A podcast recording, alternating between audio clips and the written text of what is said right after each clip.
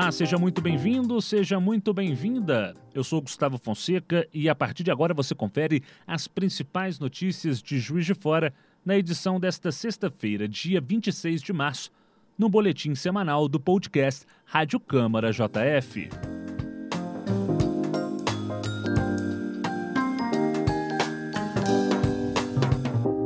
Nesta semana tivemos uma importante celebração o Palácio Barbosa Lima, sede da Câmara Municipal de Juiz de Fora, completou 143 anos no dia 20 de março.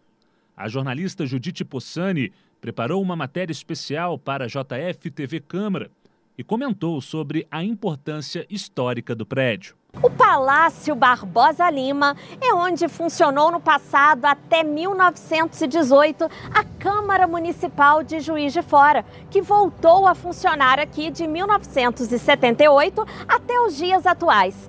A Casa do Povo é uma referência para quem vive ou passa pela cidade. O presidente do Legislativo, vereador Juraci Schaefer, do PT, pretende transformar o imóvel em um centro cultural diante da mudança, em breve, da sede do Legislativo para o Fórum Benjamin Colucci.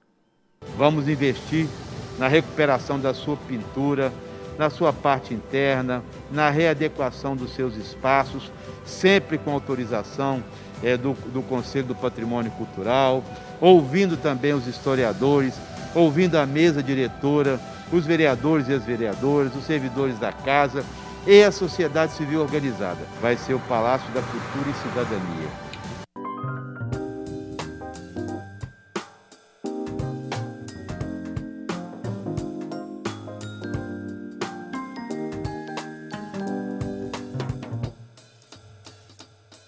E na segunda-feira, dia 22, a sessão plenária virtual contou com um ato de conscientização do Dia Internacional da Síndrome de Down, realizado pela Comissão Permanente da Pessoa com Deficiência. O presidente da comissão, vereador Maurício Delgado, do DEM, falou sobre a importância da celebração. Dia 21 de março, celebramos o Dia Internacional da Síndrome de Down. A data foi criada para celebrar a vida das pessoas com síndrome de Down ou também conhecida como T21, e garantir que elas tenham as mesmas liberdades e oportunidades que todos.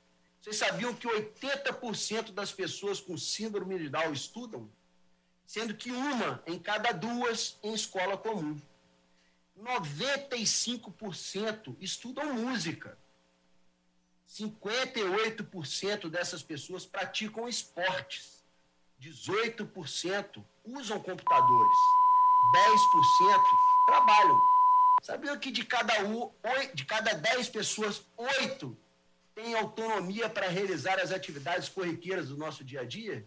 Sendo assim, a cada dia que passa, mais necessário se torna nosso aprendizado para garantir toda a inclusão necessária. Por isso, torço para que em breve possamos promover debates diálogos sobre o tema, visando uma maior acessibilidade às pessoas, além da disseminação do conhecimento sobre essa alteração genética. O médico e vereador Antônio Aguiar do DEM também comentou sobre a relevância de compreender o significado da síndrome de Down. A síndrome de Down é a ocorrência genética de maior frequência na espécie humana e essa mobilização internacional ela trouxe uma série de benefícios e uma série de avanços a essa parcela da população tão carinhosa, tão afetuosa e tão segura nos seus desejos e na forma de aprender a vida. O Brasil é um dos países que mais oferece conhecimento clínico para o entendimento na síndrome de Down no mundo e é onde nós temos os maiores movimentos de organização na síndrome de Down.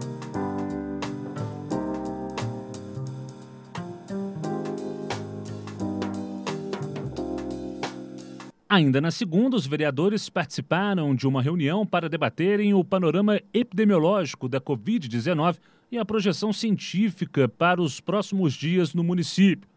Fernando Antônio Colugnati, professor doutor da Faculdade de Medicina da Universidade Federal de Juiz de Fora, integrante do comitê científico, explanou sobre o cenário.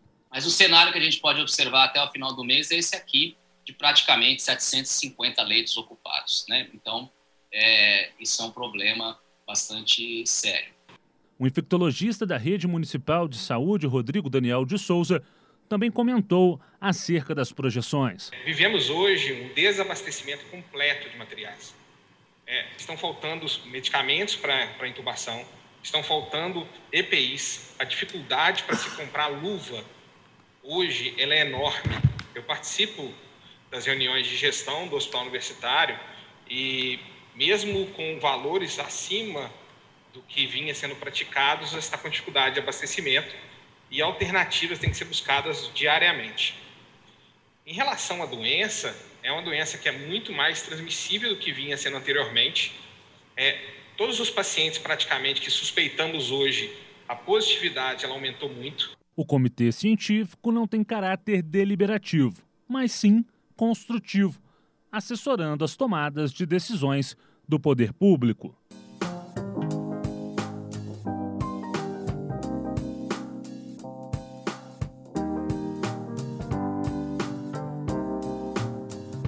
E em celebração ao mês da mulher, a Câmara Municipal de Juiz de Fora realizou o terceiro encontro de comunicação com a temática Transformando Radicalmente o Mundo, Mulheres e Comunicação. A palestra foi ministrada pela jornalista e feminista Júlia Pessoa. A jornalista enfatizou que o feminismo não é o contrário do machismo, e sim um movimento social de luta.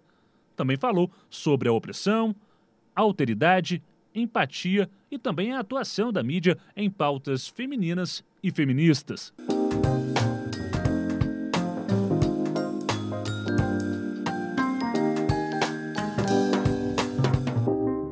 E também nesta semana, a JF TV Câmara exibiu a primeira parte da série Mulheres em Movimento.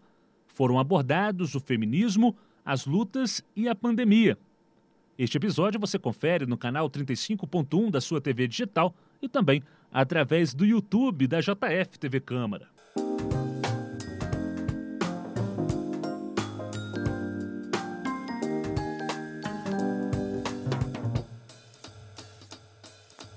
E as feiras livres realizadas nos bairros foram autorizadas a retomarem o funcionamento com 50% das barracas desde a última quinta-feira, dia 25 de março seguindo os protocolos sanitários rígidos estabelecidos pela onda roxa do programa Minas Consciente.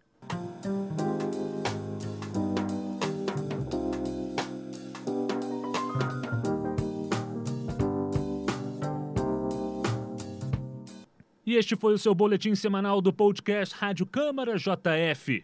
Para mais informações, siga nossos canais Câmara JF nas redes sociais ou também acesse nosso site câmarajf.mg.gov.br. Até a próxima!